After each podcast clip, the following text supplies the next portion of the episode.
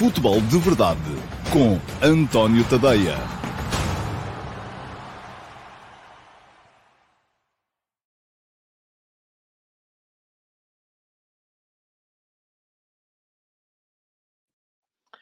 Olá, muito bom dia a todos e sejam muito bem-vindos à edição número 723 do Futebol de Verdade. Hoje é quinta-feira, é dia 12 de uh, janeiro de 2023 e uh, já uh, conhecemos quase na íntegra o lote dos apurados para os quartos de final da Taça de Portugal. Falta uma equipa que vai sair hoje do confronto entre o Vitória Futebol Clube de Setúbal e o Casa Pia. Os outros sete já lá estão. Vamos ter Académico de Viseu, Futebol Clube do Porto, um, e depois o vencedor do Vitória Futebol Clube Casa Pia com o Nacional, Sporting Clube Braga Benfica, aquele que se apresenta como sendo o uh, jogo cabeça de cartaz dos quartos de final e ainda Futebol Clube Famalicão B-SAT. São estes os, para já, nove últimos resistentes na Taça de Portugal, uh, mais logo quando o Vitória e o Casa Pia se defrontarem, passam, passarão a oito. Daqui a bocadinho, aqui no uh, Futebol de Verdade, vamos uh, olhar um bocadinho para aquilo que foram os jogos de ontem, sobretudo para esse grande espetáculo que foi o uh, Sporting Clube Braga Vitória Sport Clube, com a virada épica do Sporting Clube Braga na ponta final do jogo, e para um jogo de sentido único, que foi o Flóculo Porto. Aroca, em que o Aroca praticamente não chegou a entrar no jogo, limitou-se a reatar um bocadinho um, o primeiro golo, uh, retardar, perdão, era isso que eu queria dizer, um bocadinho o primeiro golo do uh, Futebol do Porto. Vamos olhar como é costume para as primeiras perguntas uh, que uh, aparecem por aqui no uh, live chat. O primeiro hoje foi o João Pereira, que me pergunta se eu acho que o Sporting Clube Braga é a equipa mais fascinante em Portugal. Eu já não sou muito de me fascinar com equipas, ó, ó João, não me leva mal. E se pode ascender a um novo patamar com o investimento estrangeiro? Bom, claro que sim. Uh, mais dinheiro significa uh, mais capacidade para contratar, mais capacidade para, re, uh, para reter talentos, e isso pode significar, à partida, mais capacidade para conseguir resultados.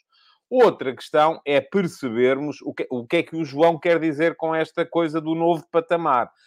Um, eu acho que ser um grande ao nível dos outros três grandes, com adeptos um pouco por todo o país, uh, com uh, capacidade para encher uh, estádios também quando se joga fora de casa, isso é uma coisa que leva, nem numa geração, talvez em duas, em três, mas não é uma coisa que seja assim absolutamente imediata. Portanto, é, é uma coisa que, que, que, vai, que vai levar tempo.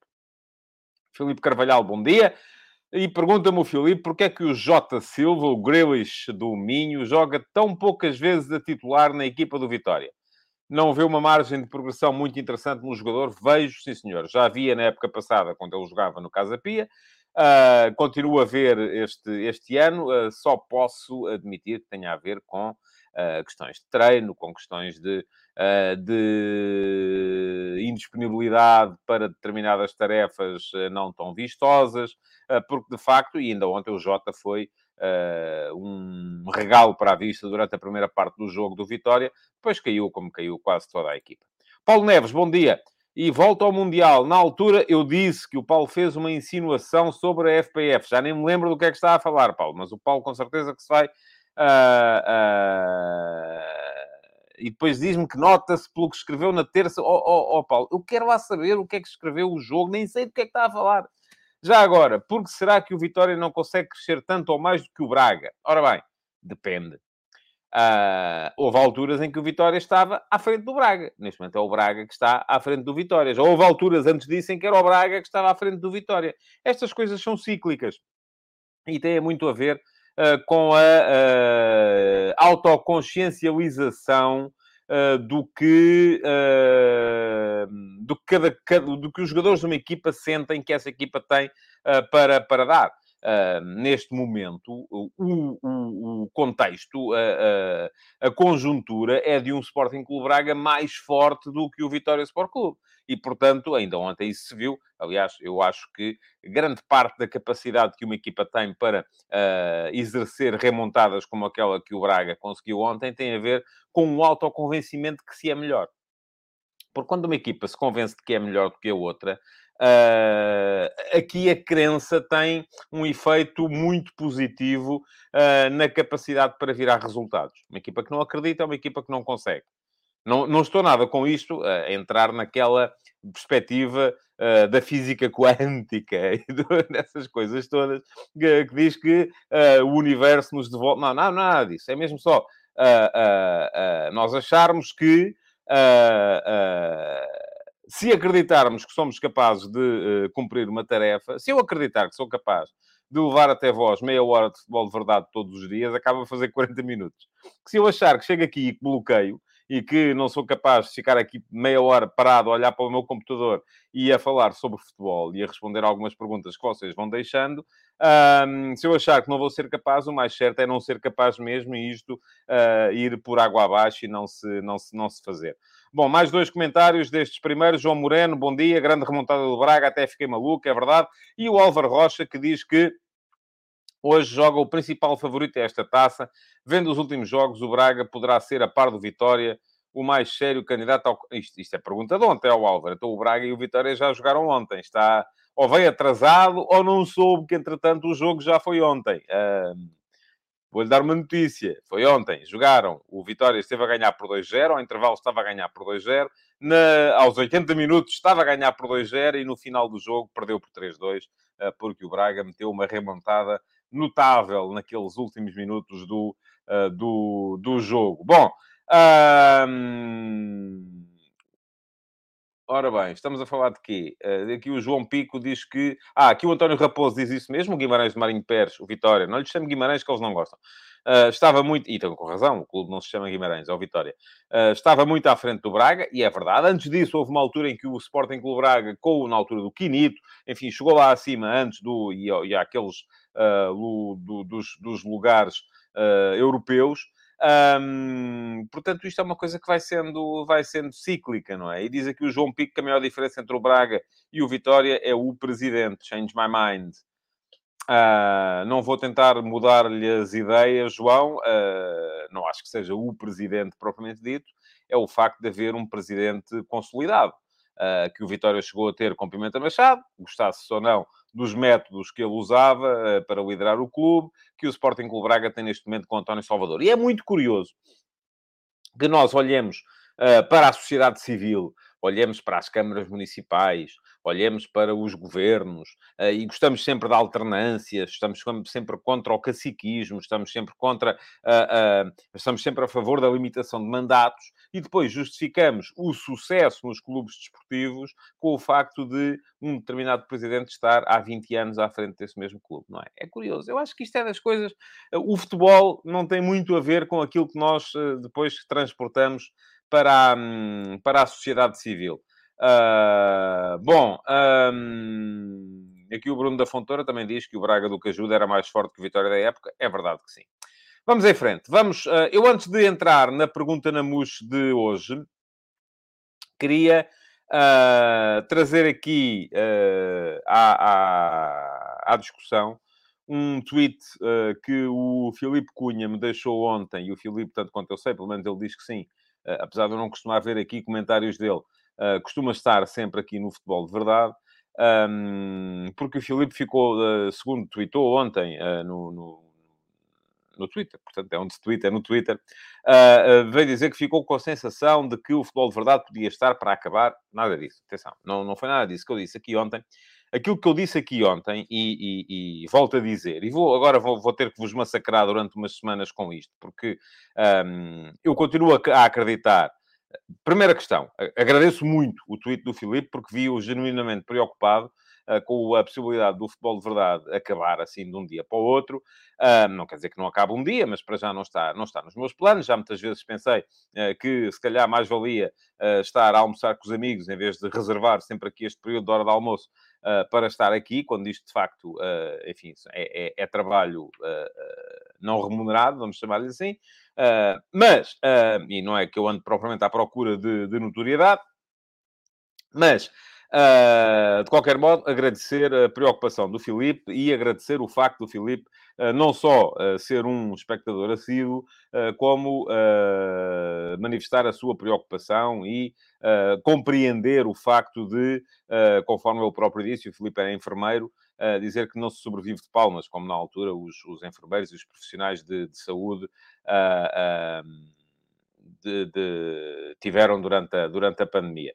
Uh, diz aqui o Paulo Neves, então não disse que não ia responder nas redes sociais. Ah, eu, eu uh, disse que não vou responder a, a, a, provocações e a coisas que não têm interesse nenhum. Esta tinha interesse, era uma preocupação genuína e, portanto, respondi.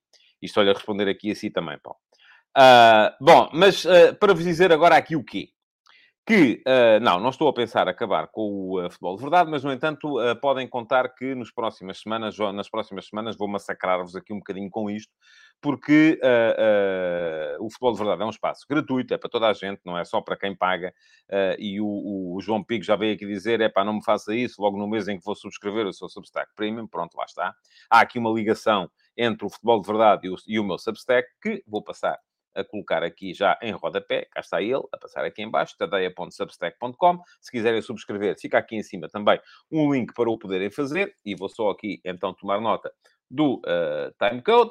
Uh, mas ia a dizer que uh, o futebol de verdade é um espaço gratuito, é para toda a gente. É para subscritores premium, é para subscritores gratuitos, é para não subscritores, é para toda a gente.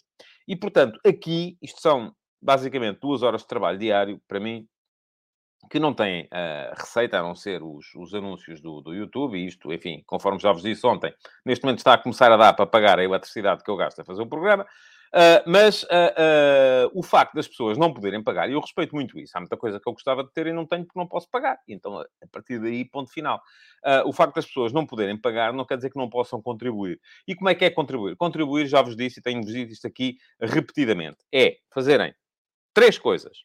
Deixarem o vosso like na emissão, se é que gostam, se não gostam, não sei o que é que estão aqui a fazer, de facto, mas se gostam, deixarem o like para o, algoritmo começar a mostrar o programa a mais gente, é comentarem a emissão gravada, deixarem perguntas na emissão gravada uh, uh, para, se, uh, para serem eventualmente eleitas como pergunta na MUS do dia seguinte, e já vamos entrar na pergunta na MUS já, já, já, já, já a seguir e é ainda é fazer mais uma coisa, que é partilharem a emissão no vosso, nas vossas redes sociais.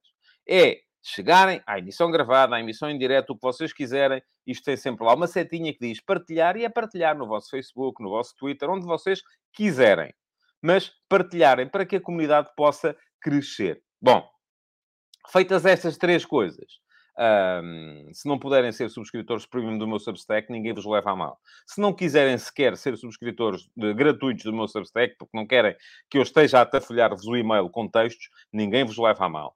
Uh, aqui ninguém é obrigado a fazer coisa nenhuma. Agora, toda a gente, se, se queremos de facto que este espaço, e eu continuo convencido que o caminho é este, embora possa ter que ser feito por gente com mais jeito para isto do que eu, uh, mas se queremos de facto que este espaço continue, prossiga, uh, vá além da edição 1000, o que é que temos que fazer? É fazer, de preferência, as três coisas que eu disse ali atrás. Não vos custa dinheiro. É exatamente, é só terem um bocadinho de boa vontade e contribuírem com boa vontade. Porquê? Porque diz aqui o José Neto, apenas 20% dos espectadores deixa like. Pois é, isto não é só estar aqui e estar à espera que o, o qualquer dia o macaco está constipado e não aparece. Pois é, é, é, isso que pode acontecer. Diz aqui o Pedro Fonseca também. Entrei, estavam 118 pessoas a assistir. Perdão. Pedi para deixar pelo menos um like, até agora só estão 41. E é muito triste para pessoas que dizem que gostam de futebol. As pessoas até podem gostar de futebol e não gostar do, do, do, do programa, quer dizer, não é por aí. Uh, agora, uh, a questão é, é, é, é, é fazermos todos a nossa parte. Diz aqui o Ricardo Machado, para o pessoal fazer mais perguntas em emissão gravada, seria melhor responder a três perguntas e não apenas uma. Assim o pessoal pode ser que façam mais. Não, oh, oh, Ricardo, eu às vezes para encontrar uma já custa. Ontem, por exemplo, tinha três possibilidades ou quatro. Ah, não, não, não, não vai ser mais do que uma. É a pergunta na MUS uh, e é uma questão das pessoas tentarem.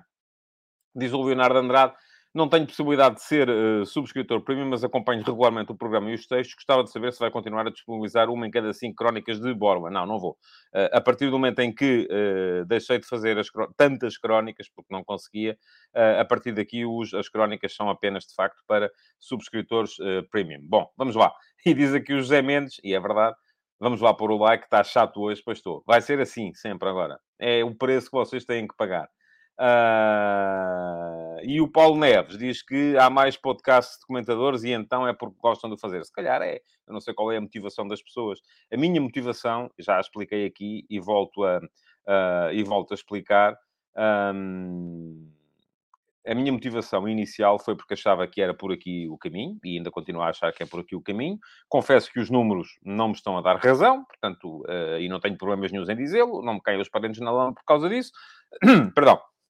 Mas Uh, porque é que os outros comentadores fazem podcast? Não sei, há quem precise, se calhar, há quem queira ter notoriedade. Eu aqui também aproveito para vender o meu Substack, é uma das coisas que eu faço aqui, e, e também não tenho prioridades nenhum em dizê-lo, porque é dali que me vem o, o, o, sustento, e portanto é assim que as coisas uh, funcionam. O Álvaro Rocha diz que só deixa like se eu me corrigir acerca do Vitória Álvaro. Eu assim corrijo o que for preciso, mas não sei do que é que está a falar, porque uh, deve ter sido aquele, aquele bocado dos comentários que eu não, que eu não vi, mas sim. Um, diz aqui o Álvaro, acha. O José Neto diz que acha que eu não me apercebi que o Vitória joga hoje. Uh, sim, eu apercebi que o Vitória joga hoje, mas muito francamente, se o comentário inicial era a dizer que o Vitória Futebol Clube, de Setúbal, uh, era um dos candidatos a ganhar a taça de Portugal, não creio que vá acontecer. Pronto. E está aqui a minha resposta dada. Álvaro, peço imensa desculpa. Se não quiser deixar like por causa disso, uh, temos pena. E o Michel Esteves diz aqui que é Vitória Casa Pia. Sim, eu disse isso no início do, do, do programa. Mas pronto, vamos lá. Pergunta na MUS para hoje, que já, entretanto, atrasámos aqui o programa à conta disto e da minha uh, autopromoção, uh, que é uma coisa simpática de se fazer e há quem não goste de nada, mas ó, é assim. A pergunta na MUS de hoje vai para o Diogo Faria, que me pergunta o seguinte: acha que esta viragem do Benfica para o mercado nórdico é circunstancial ou tem que ver com o facto de equipas grandes de Inglaterra e Espanha, por exemplo, estarem cada vez mais atentas às grandes promessas argentinas e brasileiras que há uns anos vinham para Portugal para depois saírem para essas ligas. Obrigado, Diogo, pela pergunta, que selecionei como pergunta na MUS. Já sabem, para terem a pergunta na MUS selecionada para o programa da manhã, o que é que têm que fazer? Seguir o canal, e fica aqui o link para poderem uh, fazê-lo. Um, ativar as notificações eh, para serem avisados sempre que eu entre em direto e depois, na emissão gravada do Futebol de Verdade, deixarem uh, uma pergunta, que até pode ser uma das perguntas que vocês deixaram aqui no live chat, mas uh, à qual eu não respondi. Vamos lá! Responder à pergunta do Diogo. E, uh, antes disso, deixem-me só anunciar aqui um super sticker do Acúrcio Afonso. Muito obrigado, Acúrcio, pelo, pelo apoio. Bom, vamos lá, então. ora, muito bem. O que é que eu tenho para lhe dizer sobre isso? Acho que não. Acho que a razão não é essa. Uh, acho que o Benfica se virou neste momento para o mercado nórdico, ou neste caso uh, foi buscar o, o, o e o Schelderup uh, por uma questão de oportunidade. o scouting funciona e funciona no, no, no, no, mercado nórdico como funciona no mercado sul-americano. O Rafael Mota ajuda aqui e diz que o Hendrick foi do Palmeiras para o Real, o Andrei do Vasco para o Chelsea. Sim, mas, oh, oh, Rafael, isto é uma coisa que acontece há muitos anos, não é de agora. Eu lembro-me de, de, estar a começar no jornalismo e os grandes clubes europeus já iam buscar jovens promessas ao Brasil e à Argentina. E até lhe digo outra. Há seis meses o Benfica foi buscar o, o, o foi buscar o Enzo, o Enzo Fernandes, ia dizer Enzo Pérez outra vez, foi buscar o Enzo Fernandes à Argentina e era uma das grandes promessas do futebol sul-americano. Acho que estas questões têm a ver, uh, sobretudo, com, com, com um tema. E o tema é muito simples: é oportunidade. E há aqui outra questão, que diz o Diogo Borges, eh, eu por acaso acho que é mais por gosto do Roger Schmidt do que outra coisa. Também, também me parece que sim, eh, que pode ser isso. Uh, muito bem, Pedro Pimentel, li o seu comentário, não vou amassar mais as pessoas, uh, depois falamos sobre, sobre isso, eu depois respondo-lhe, se me quiser deixar uh, o, esse comentário depois na, na, na emissão gravada. O Joaquim Filipe Dias diz: Acho que o Benfica virou-se para o mercado nórdico, como já o fez no final dos anos 80, e com o aparecimento do Holland fez com que seja mais apetecível. E o Álvaro Rocha. o oh, Álvaro, não queria, eu sei, o Álvaro é, é, é vitoriano. Uh, não queria deixá-lo, uh, deixou-me aqui um, um, um superchat uh, dizer que eu lhe despedacei o coração com esta coisa de dizer que o Vitória de Futebol Clube não vai ganhar a Taça de Portugal. Mas olha, acho que não vai. Acho que temos de ter a noção que a equipa do Vitória não tem arcabouço para isso neste momento. Uh, muito bem. Uh, ora bem, uh, agora no meio disto tudo perdi mas estava a dizer, acho que tem mais a ver com uma questão de oportunidade. Acho que essa coisa dos grandes clubes europeus irem buscar os, as maiores promessas da América do Sul é uma coisa que sempre aconteceu, nunca deixou de acontecer. Acho que o... só por causa disso os clubes portugueses não deixaram de ser capazes de ir buscar jogadores prometedores à América do Sul. Uh, enfim, eu creio que se estará a referir aos casos Ramírez, Di Maria, Gaetan, David Luiz até, uh, que foram jogadores que vieram para o Benfica durante a última década, mas uh, acabaram por fazer do Benfica uma espécie de trampolim para o, para o, para o resto da Europa. isso não acabou. creio que há aqui apenas uma questão de oportunidade. Agora, há aqui outra coisa também que eu acho que é importante. É que o Benfica está a começar a, a, a constituir-se uh, ou a reconstituir-se como uma uh, boa, uh, como é que eu lhe de chamar, plataforma. E aqui o João Moreno fala também nos colombianos do Porto, e é verdade, Falcão, Guarín, enfim, tem acontecido com, com, com, com muita, com muita frequência. e não, e não, deixou, não deixou, nem vai deixar de acontecer. O que é que eu acho? Porque é que eu digo que o Benfica está a constituir-se outra vez como uma plataforma interessante para os jogadores de mercados ainda mais periféricos do que o nosso? Por duas razões. Primeira razão, dois dias seguidos, uh, dois anos seguidos, o Benfica uh, passou a fase de grupos da Liga dos Campeões. Isso é muito importante. Segunda razão, Uh, é muito importante, porquê? Porque um jogador sabe que vindo para o Benfica tem uma boa perspectiva de, uh, tal como tinham aqui há uns anos com o Futebol do Porto, e continuarão a ter também com certeza, o Porto só uh, no ano passado é que não esteve, mas percebem que vindo para aqui têm uma boa perspectiva de se mostrarem nos, no, no, nos palcos que interessam, que são os palcos da Champions. E a segunda razão, o facto de o Benfica estar a começar a fazer grandes negócios, ou estar a, fazer, fez o negócio Darwin na, na, no início da época passada, está em vias de poder fazer o negócio Enzo, e atenção, aqui uh, eu sei que as pessoas gostam muito de, de, de, criar aqui, aliás, já está aqui o António Brandão a dizer, será também pela menor influência do Jorge Mendes? Não, não creio. Não creio que tenha a ver com a menor influência do Jorge Mendes. Uh, o João Pico fala aqui na história de Pinta Costa e do mercado de jogadores mexicanos, vi isso por alto, mas não percebi. Olha, eu nem vi nem por alto nem por baixo, não, não, não vi de maneira nenhuma. Uh, mas um, as pessoas aqui gostam muito de fazer filmes, de arranjar novelas, e dizer, ah, os benfiquistas dizem, não, não, o nosso clube é uh, o único que consegue fazer grandes vendas e por isso os jogadores gostam de ir para cá, porque o símbolo, a águia e tal, o prestígio, o Eusébio, o Coluna e não sei quê, o Humberto Coelho, pronto, ok. Os adversários, é pá, isso é só, são mendilhões, são os milhões com menos arranja, são tudo transferências fictícias, os jogadores não valem isso, não, enfim. O mercado, tal como eu já expliquei aqui algumas vezes, é, sempre, é quase sempre uma questão de percepção. É quase sempre uma questão de percepção e, uh, uh, por muito que as pessoas aí, desse lado, gostem de achar que os jornalistas chegam aos, às suas redações, aos seus jornais, às suas televisões, se sentam à volta de uma mesa e dizem uns para os outros: então, uh, que jogador é que nós vamos promover hoje? Ou então, que transferência é que nós vamos inventar hoje? Isso não é assim que acontece. Já vos disse isso aqui várias vezes. Os jornalistas em Portugal não são o maior exemplo, uh, mas não é, uma, não é por uma questão de seriedade, é por uma questão de falta de condições. Uh, e aquilo que acontece muitas vezes uh, é que o, o, o, os jornalistas, se não fazem o seu trabalho melhor, é porque não são capazes ou não têm condições para submeter todas as informações ao devido processo de, de apuramento, de veracidade, de cruzamento de fontes, todas essas coisas que se devem fazer, mas que no futebol português são absolutamente impossíveis. Por exemplo, não sei se vocês sabem, uma das regras de ouro, por exemplo, do, uh, do, do livro de estilo do New York Times é que qualquer informação só pode ser notícia se for confirmada por dois clubes, por dois, uh, duas fontes uh, independentes que não se conheçam. Ora, no futebol português toda a gente se conhece, portanto isto não, não dá para fazer. Aquilo que acontece muitas vezes é que os jornais, os jornalistas, são vulneráveis à informação que vem e que muitas vezes vem do lado dos clubes. E aqui, meus amigos, se o Benfica está a vender melhor, se o Braga está, por exemplo, neste momento a conseguir vender melhor, isso tem muito a ver com o controle de informação. Não, é, não são os jornalistas que inventam, são os clubes que uh, controlam a informação que deixam sair. E o Braga e o Benfica estão a fazê-lo neste momento melhor do que o Porto e então do que o Sporting nem se fala.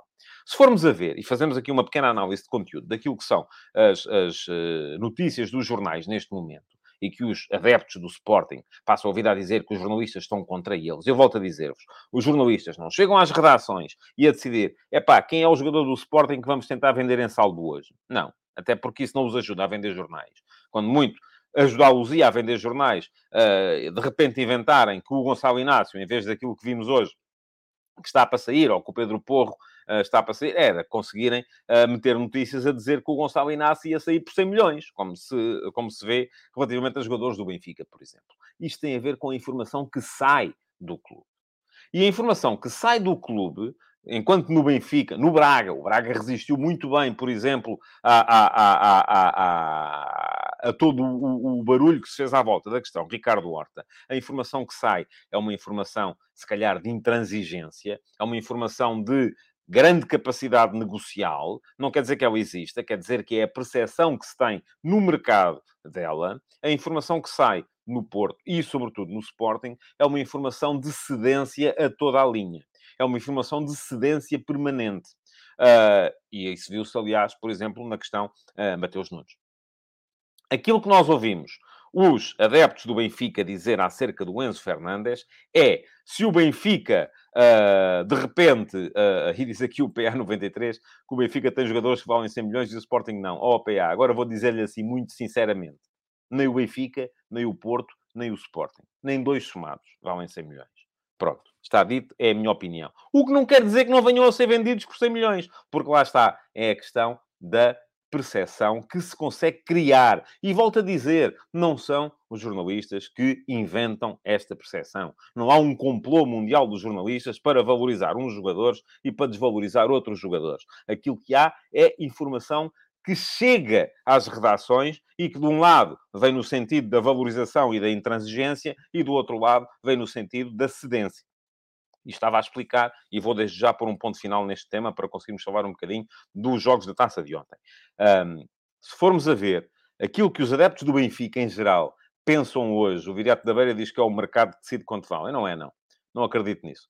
Um, aquilo que o, o, os adeptos do Benfica diziam relativamente ao Enzo Fernandes, quando o Enzo Fernandes fez o filme todo uh, uh, para sair, Uh, era este gajo não é digno, agora não, agora já é o maior, outra vez porque bateu no emblema.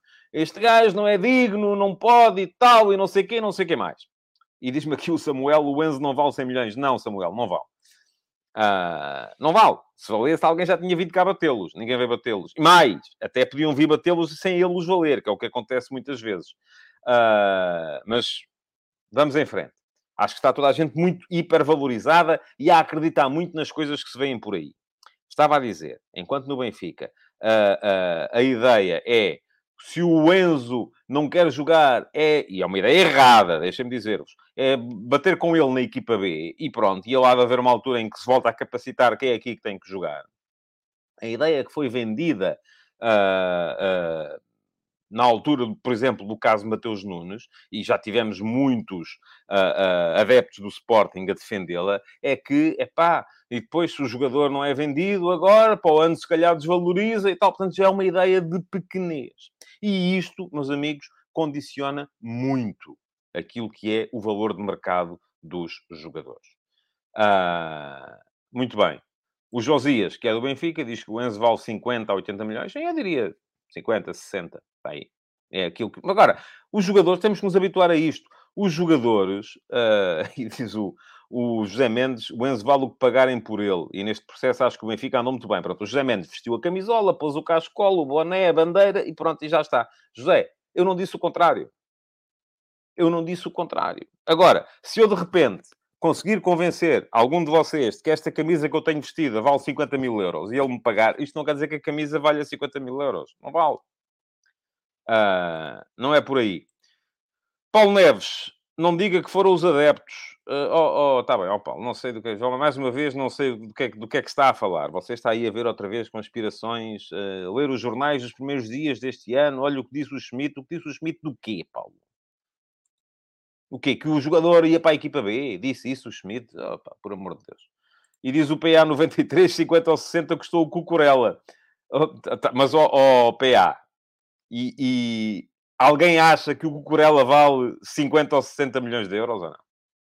Quer que eu lhe diga quanto é que vale o Cucurella? Aliás, o de Chelsea, neste momento, se alguém lhe der 20, se calhar já o chuta. Uh, porquê? Porque não vale.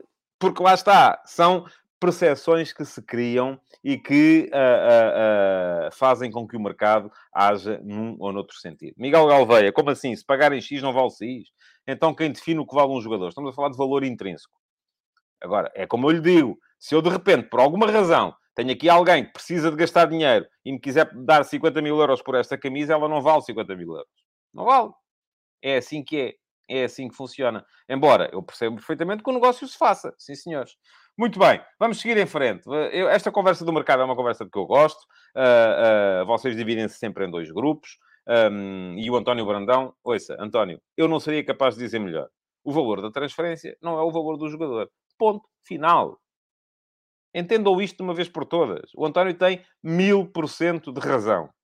E o João Moreno uh, diz também que acho que as pessoas não estão a perceber o que eu estou a dizer, siga para a taça, é isso mesmo, é o que eu digo. As pessoas muitas vezes ouvem estas coisas e vestem a camisola, põem o cascol, o boné, a bandeira, e este gajo está a atacar o meu clube e tal, não sei o quê. Não estou a atacar clube nenhum. Estou aqui a dizer aquilo que eu, que eu, que eu entendo uh, relativamente a, a, àquilo que é o, que é o mercado. O Nelson de Serrão pergunta que número é a camisa. Se tiver 50 mil euros, ouça, eu mando arranjar e vendo já. Uh, vamos em frente. Uh, e o Ângelo Ciara diz que o Cucurella está avaliado em 55 milhões pelo Transfer Market. Uh, muito bem. está bem, pronto, ok. Então estamos conversados. Vamos a isso, meus amigos. Ataques rápidos e muito rapidamente para vos falar aqui de um, duas ou três coisas. Roberto Martínez foi à Arábia Saudita uh, foi denunciado, entre aspas, pelo, pelas redes sociais do Valência. Uh, se calhar não queriam que se soubesse que ele lá estava. Uh, aproveitou para falar com os jogadores portugueses que estão a jogar a Supertaça de Espanha em Riad uh, e um, vai aproveitar para falar também com o Cristiano Ronaldo, acho que é importante. Uh, aquilo que me merece dizer sobre isto, mais uma vez, tem um bocadinho a ver com o tema anterior, que é toda esta questão do contrato do Cristiano Ronaldo com, para promover a candidatura da Arábia Saudita ao Mundial de 2030. Uh, ah, do desmentido que uh, veio ontem do Al Nasser sobre essa questão. Uh, que afinal de contas, não, não é para promover coisa nenhuma, mas acaba por promover, nem que seja indiretamente. Mais uma vez, não acredito, mais a mais vindo de onde veio, que foi da France Press, que haja jornalistas interessados em condicionar Aquilo em que acredito é que há fontes interessadas em condicionar e há jornalistas que, pela pressa de meter a notícia cá fora, ah, pela hum, incapacidade de encontrar mais do que uma fonte ah, que obedeça ao, ao código deontológico, que, que lhes permita obedecer ao código deontológico, acabam por se deixar influenciar e, muitas vezes, as fontes é que fazem aquilo que é a nossa percepção da realidade. É um jogo perigoso. Uh, mais uma vez, aquilo que eu quero saber é muito simples: é se há ou não há Uh, uh, e aparentemente o Al Nasser, pelo menos, diz que não há um compromisso do Cristiano para promover a candidatura da Arábia Saudita. E repito aquilo que disse ontem: se há, ele está no seu pleno direito. E ainda hoje, além de escrever sobre os jogos da taça, escrevi sobre o tema nas conversas de bancada de hoje de manhã. E fica aqui o link para quem quiser saber exatamente aquilo que eu penso sobre o assunto, uh, para não estarmos a gastar muito mais tempo de programa com isso. Uh, mais coisas. Já é oficial o João Félix na, no Chelsea. Uh, não é oficial a questão da... Se, se ele, porque é que ele renovou com o Atlético Madrid antes de sair? Se é porque o Atlético quer muito contar com ele, se é porque o, o, o Simeone pode sair no final desta época. Uh, o Chelsea vai pagar 11 milhões de euros uh, pelo, uh, pelo João Félix. Uh, não creio que vá pagar os 100 milhões que falta depois para ficar com o jogador no final da, da temporada. Uh, não creio também. Enfim, vamos ver. Vamos esperar para ver o que é que o João Félix pode fazer nesta segunda metade da época, sendo que o João Félix joga aqui muito, porque é mais uma vez uma oportunidade que ele tem para demonstrar a consistência que não tem demonstrado no Atlético de Madrid nos últimos meses, anos, um, e Uh, mas escolheu um clube uh, que ele próprio é uh, pouco consistente para o fazer. É um clube que também está metido num molho de brócolis gigante. Portanto, vai ser uma coisa interessante de se, de se, de se ver. o Manchester City perdeu com o Southampton, foi eliminado da Taça da Liga. Meias, meias finais da Supertaça de Espanha. o, pergunta-me aqui o Samuel se o Chelsea der 100 milhões pelo João Félix é bom negócio. Olha, eu acho que bom negócio para quem? Para o João Félix, se calhar é. Uh, mas não sei. Não, não, creio que não. Creio que. Quero saber se eu acho que o João Félix neste momento vale 100 milhões. Não, não vale. Tal como não valia 126 quando, quando foi, ou 120, quando foi contratado pelo Atlético de Madrid. Uh, o da Caia uh, pergunta-me: será que o empréstimo de João Félix para o Chelsea é uma forma de contornar o fair play financeiro? Podia ser, uh, se, o, se eu estivesse convencido que o Chelsea vai pagar os 100 milhões para o ano, mas também não acredito uh, que isso venha a acontecer. Ricardo Carvalho, acho que o AT não sabe bem que tem ouvintes. Eu sei que tem ouvintes sem, sem clubite, claro que sei, Ricardo. Acredito pelos comentários que leio 80%, pessoas, 80 das pessoas aqui defendem o futebol, independentemente do clube que apoiam. Mas eu não tenho nada contra que as pessoas apoiem clubes, oh, oh Ricardo. Era o que faltava, não é? Eu quero é muita gente a apoiar muitos clubes, mas a perceber que uh, as minhas posições não são independentes disso, não tem nada a ver nem, com, nem pelo facto de estar nem para um lado nem para o outro. Mas estávamos, tínhamos que seguir em frente. Primeira mão da. A primeira mão, não, perdão, primeiro jogo das meias finais da Supertaça de Espanha, acabou por brilhar Courtois, defendeu uh, nos penaltis, uh, colocou o Real Madrid na, na final, eliminou o Valência. vamos ter então Barcelona-Betis para definir quem é o segundo finalista. Está a decorrer na Arábia Saudita, lá está. E de resto, também só para assinalar a derrota do Milan com o Torino na Taça de Itália, foi eliminado, e o facto do Paris Saint-Germain ter voltado a ganhar vantagem sobre o Lens no Campeonato de França, porque ganhou o seu jogo e o Lens empatou a duas bolas com o Strasbourg. Portanto, rapidamente, ataques rápidos despachados para podermos entrar então no ataque organizado de hoje, podermos entrar nos jogos da taça uh, de, de, ontem, uh, com o foco uh, muito especial então nesses jogos entre o Porto e o Aroca e entre o Sporting Clube Braga e o Vitória Sport Clube. Já vamos com 37 minutos de programa, portanto já não vai ser muito tempo, mas ainda assim tempo suficiente para falar aqui um bocadinho dos dois, dos dois jogos. Vamos começar pelo jogo da noite, porque foi aquele, do meu ponto de vista, uh, mais, uh, mais desinteressante. E desinteressante porquê? Porque só uma equipa quis jogar. O Aroca, uh, ao contrário daquilo que fez no jogo de campeonato, em que veio aberto, veio jogar Uh, uh, com, com, com, gente na frente, uh, sem, sem estabelecer uma.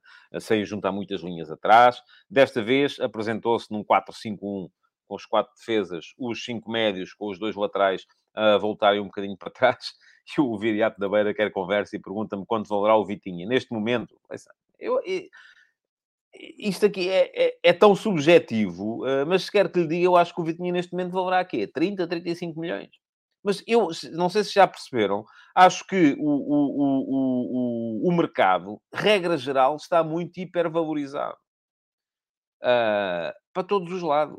Para todos os lados o Michel Esteves, isto todos temos o nosso clube e o Tadeia não é exceção? Pois não, mas eu tenho, uh, enfim, bem ou mal, tenho uh, 30 e tal anos de, de profissão uh, que me ensinaram a desligar o chip quando estou a trabalhar. A questão é essa.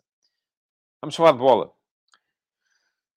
Aroca com, uh, em 4-5-1, uma linha de 4, uma linha de 5, os dois extremos a baixarem muito para auxiliar os laterais, as duas linhas muito, muito juntas, muita gente atrás da linha da bola, pouca gente a sair, equipa toda metida à frente da, da, da área, autocarro puro e simples, e o resultado não foi 5-1 como tinha sido no campeonato, foi 4-0. Portanto, a diferença não foi muito grande. E isto leva-nos a... a... Ah, espera aí, agora o Diogo Borges pergunta qual Vitinha. Eu, eu presumi que estavam a falar do Vitinha do... Um do, do, do, do Paris Saint-Germain.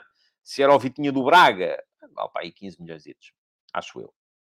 Uh, e o, o, Rui Soares diz, pensando no valor em que saiu o Trincão para o Barça, o Vitinha deve valer muito mais. Pois está claro. E o Trincão valia 30 milhões quando saiu para o Barça, não é? Pois, está certo. E a gente acredita todos nisso e não nos deitamos para o chão a rir, nem rebolamos. Pronto, está bem. Lá está. Está sempre tudo muito hiper valorizado. O Viriato da Beira uh, uh, diz que era o Vitinha do Braga, então não estamos nada de acordo, eu acho que o Vitinha do Braga não vale 35 milhões neste momento, nem pouco mais ou menos. Uh, e eu acho que, atenção, o Braga não é obrigado a vender. A questão é que depois as pessoas confundem as coisas e acham assim: ah, mas se o jogador vale 15 milhões e aparecer uma equipa que quer pagar 20, o Braga tem que vender. Não tem nada. Pode querer ficar com o jogador. Aliás, só ganha em ficar com o jogador. O Vitinho, agora, eu não vou chegar ao ponto de achar que um jogador que é suplente do Braga vale 35 milhões de euros. Não, não vale. Desculpem lá. Marcou um golaço ontem, mas já lá vamos. Mas não vale 35 milhões de euros. Nem pouco mais ou menos, ouça. Ah... O Miguel Galveia diz, pois eu também acho que o Vitinho do Braga vale 15 milhões, mas vai dizer isso ao António Salvador que recusa 15 milhões no meu Saves FM. Lá está, a questão é essa. Ele até pode valer um milhão e o Salvador pode recusar 15. Está no seu direito. Tem contrato com o jogador. Amigos, percebam isto uma vez por todas. Percebam isto uma vez por todas. Uh... Bom, não consigo falar do jogo. Isto está muito mal hoje. Peço desculpa a quem quer uh, seguir em frente, mas uh, não, está, não está fácil. João Moreno ainda traz mais uma acha para a fogueira. Quanto vale o Grimaldo, por exemplo? No final da época vale zero a quem ficar com ele. Não, não vale zero, João. E o João alguém muito bem relacionado na área do futebol, tem a obrigação de saber isto, porque quando o jogador sai a custo zero, uh, não, não, não é o clube que recebe, mas é ele e os seus empresários. Uh, portanto, uh, enfim. O Eduardo Alves diz que o Vitinha do Braga não é suplente. Ah, não? Até sou menino para parar aqui um bocadinho, e se eu estiver enganado, vamos, já, vamos já perceber que eu estou enganado e que o, o Eduardo é que tem razão mas uh, para isso eu preciso de, de para, para, não, para não dizer aqui nenhuma, nenhuma asneira, preciso de olhar aqui para isto com, uh, com, com olhos de ver e preciso mesmo de, de, perceber a coisa com olhos de ver. Ora bem, o Vitinha, no jogo de ontem contra o Vitória Sport Clube, uh, entrou ao intervalo, portanto, se entrou ao intervalo é porque era suplente. No jogo contra o Santa Clara, que foi o jogo anterior, entrou a 23 minutos do fim. No jogo contra o Benfica, que foi o anterior, entrou a 9 minutos do fim. No jogo contra o Sporting, em que o Braga apanhou uh, eh, 5 a 0, entrou ao intervalo. Foi o jogo anterior. No jogo contra o Passos de Ferreira, que foi o jogo anterior, esteve no banco o jogo todo. A última vez que o Vitinha foi titular do Sporting Clube Braga foi na Taça da Liga, no dia 3 de dezembro. Portanto, se não é suplente, estamos mal. Bola. Portaroca. Já expliquei aqui que o Aroca uh, mudou de estratégia, mas não mudou o resultado, portanto, se calhar mais vale as equipas se preocuparem-se em jogar. Um, e uh, quanto ao Porto, uh, eu acho que a estratégia do, do Rui Soares ainda vem a, outra vez dizer que o Vitinha fez 25 jogos esta época. Está bem, ó, Rui, para eu não continuar a interromper o programa, veja-me lá, desses 25, quantos é que foram a titular? E desses que foram a titular, um, quantos é que uh, uh, aconteceram no, nos últimos três meses? E se me fizer essa, essa, um, se me responder a essa pergunta, isto não é só chegar ali ao 0-0 e ver quantos jogos é que ele tem feitos. É, é ver a coisa de outra forma. E diz-me aqui o Edmiro Miguel Batista que as constantes interrupções de raciocínio tornam o programa demasiado fastidioso. E é verdade, isto hoje está a correr muito mal está a correr muito mal, da minha parte, culpa minha. Uh, atenção, culpa minha que estou a entrar em diálogo e se calhar não, não, não, não devia. Uh, não é culpa vossa, vocês têm as vossas opiniões e vão expressando as vossas opiniões. Eu é que tenho que ter a capacidade para, para, passar, à, para passar à frente. O Rui Soares já me diz aqui que fez 20 jogos a titular. Uh, quantos nos últimos três meses, Rui? Vá, continua, já lá, continua o seu trabalho, enquanto eu falo aqui um bocadinho do Porto Aroca. Um, o Porto, eh, eu acho que acabou por pagar a, eh, a, a estratégia do, do, Sérgio Conceição, eh, que, e eu expliquei isso aqui ontem, quando ele veio anunciar na véspera que ia manter o mesmo 11, só ia mudar o guarda-redes. aquilo que ele queria era precisamente dizer aos jogadores que, meus amigos, o jogo com o Casa Pia foi mau. Vocês jogaram mal, estiveram mal Acredito em vocês. Como acredito em vocês? Façam um favor, agora mostrem-me que eu tenho razão para acreditar em vocês.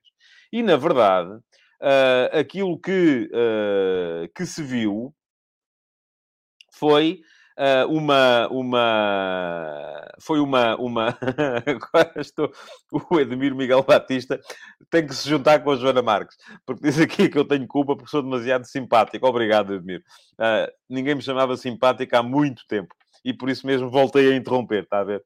Porque chamarem-me simpático é das coisas, até na brincadeira, quando eu chego a qualquer lado, até entre colegas de trabalho, uh, geralmente até na brincadeira, uh, uh, a ideia é de que sou, até pelo contrário, antipático. E só para pôr um ponto final na questão, o Rui Soares diz que nos últimos três meses, em 15 jogos, fez 10 a titular. Oh, Rui, não, desconfio um bocadinho disso, mas se for verdade, dou-lhe razão. Uh, portanto, só os últimos 5 é que não foi titular, é isso? É, é, isso, que está, é isso que me está a dizer. Uh, bom, e o João Lains diz que o almoço está na mesa, é isso, temos que ir embora. E eu ainda não falei do jogo do Braga, e disso é que temos que falar. E agora não tirei o som ao telefone. Bom, vamos lá. Uh, pagou a estratégia do Porto, o, a equipa apareceu muito melhor do que no jogo contra o uh, Casa Pia. Uh, do outro lado estava também uma equipa com uh, preocupações defensivas, mas o Porto muito mais agressivo com, com muito mais agressivo sem bola também, e acabou por se destacar e chegar com facilidade Uh, enfim, a chegar à vantagem não foi assim tão fácil, mas uh, a partir do momento em que chegou à vantagem, o jogo acabou ali uh, e isso acabou por justificar claramente o, o, resultado que fez. Um, nota de destaque para os três golos do Tony Martínez. Como é evidente, não é preciso ser nenhum gênio da bola para basta chegar ao, ao, à app do Flash Score e perceber que ele marcou três golos. Eu gostava ainda assim de assinalar o jogo do Taremi. Escrevi sobre o tema também hoje de manhã, porque o Taremi está um jogador diferente. O Taremi, neste momento, já é muito mais uh, um, um, médio do que um avançado. E diz aqui o André Araújo contra o bloco baixo. O Verón não pode jogar a segunda avançado. Pois não, mas o Verón está a jogar a primeira avançado, não está a jogar a segunda. A questão é essa. Eu expliquei isso no outro dia, na crónica do jogo do Casa Pia Porto, e fica aqui também o link. Para quem não viu ainda, eventualmente, pode querer voltar a ver, ou pode querer ver, uh, está lá explicado que uh, o, Porto neste momento joga com o Verón e o Galeno como avançados, e o Taremi já é mais um, um, um terceiro avançado ou um quarto médio. Uh, é um jogador que aparece muito entre linhas, quase ao nível do Otávio, e que ainda ontem acabou por ser decisivo na forma como deixou na cara do golo. Primeiro o, o Galeno para o primeiro golo e depois o Tony Martínez para o segundo. De qualquer modo, o jogo a partir de uma altura, esse sim tornou-se fastidioso porque se percebeu que não ia acontecer nada e que a coisa se ia tornar uh, uh, minimal repetitiva dali até ao fim. Uh, muito bem. agora, de, antes disso, houve então o grande prato, o prato forte do dia, que foi o, o, o Braga Vitória. Muito boa a primeira parte do Vitória, fraca a primeira parte do Braga, e isto para vos provar que as receitas não são universais. Se nós, até aqui há uns dias, olhávamos para a equipa do Braga e dizíamos que o Arthur Jorge tinha ressuscitado a equipa quando tinha abdicado do 4-4-2 para meter um terceiro médio, e o Braga passou a ser mais forte e montou a possibilidade de ganhar ao Benfica em cima de um meio-campo com o Almusrati atrás do Racic e do André Horta, com, a, com abdicando de um dos pontas de lança. Ontem o Braga, a jogar em, nesse mesmo 4-3-3, um, acabou por ser completamente dominado pelo, pelo Vitória durante toda a primeira parte. Grande primeira parte do Jota, é um jogador que mexe as medidas, já falámos aqui sobre ele desde o início. Grande golo do Anderson, aquela bola picada uh, em cima do, do, do, do guarda-redes, é de uma execução técnica perfeita. Na segunda parte, já, e mesmo já com o Braga a voltar ao 4-4-2, com a introdução do Vitinha ao lado do Abel Ruiz, uh, o Vitória acabou por ter a possibilidade de fazer uh, o, o, o, de fazer o terceiro golo. O Nelson da Luz foi, viu o terceiro golo negado uh, de uma forma, enfim, ele não ficará muito orgulhoso daquilo que fez naquele lance. Uh, e parecia que o jogo estava entregue. Mas, no entanto, naqueles últimos 10 minutos, o, o, o, o Braga foi absolutamente fantástico. Percebeu-se que bastava um golo.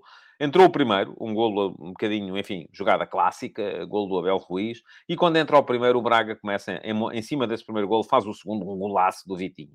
Eu posso aqui dizer que ele é titular, que ele é suplente, que vale 15 milhões, vocês acham que vale 80, uh, uh, porque aqui, de repente, parece que todos os jogadores já valem 50 milhões. Um, mas, uh, de qualquer modo, uma coisa ninguém nega, é que o golo que ele faz é um golaço.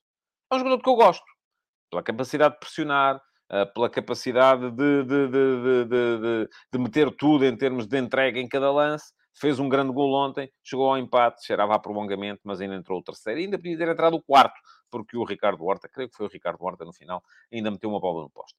Uh, vitória justa do Braga, é destes jogos que se fazem os heróis, uh, é nestes jogos que os jogadores conseguem a eternidade, mas de qualquer maneira, uh, enfim, é impossível não ficar com pena daquilo que aconteceu à Vitória, porque a Vitória foi melhor durante grande parte do jogo e acabou por perder o jogo, embora com justiça, porque do outro lado houve quem fizesse para o ganhar. Foi um jogo apaixonante, um jogo muito interessante, a provar que não é preciso uh, uh, uh, estarem os grandes em campo, ou os três grandes em campo, para se ver um grande jogo. Muito bem. já sabem o que é que têm que fazer para que o futebol de verdade possa continuar? É pegarem deixarem o vosso like, partilharem esta emissão nas vossas redes sociais e já agora voltarem amanhã para mais uma edição do, uh, do Futebol de Verdade. Amanhã cá estarei, com certeza, para antecipar a jornada do fim de semana, com foco nesse Benfica Sporting de domingo ao final da tarde. Muito obrigado por terem estado aí e até amanhã. Futebol de Verdade, em direto de segunda a sexta-feira, às 12h30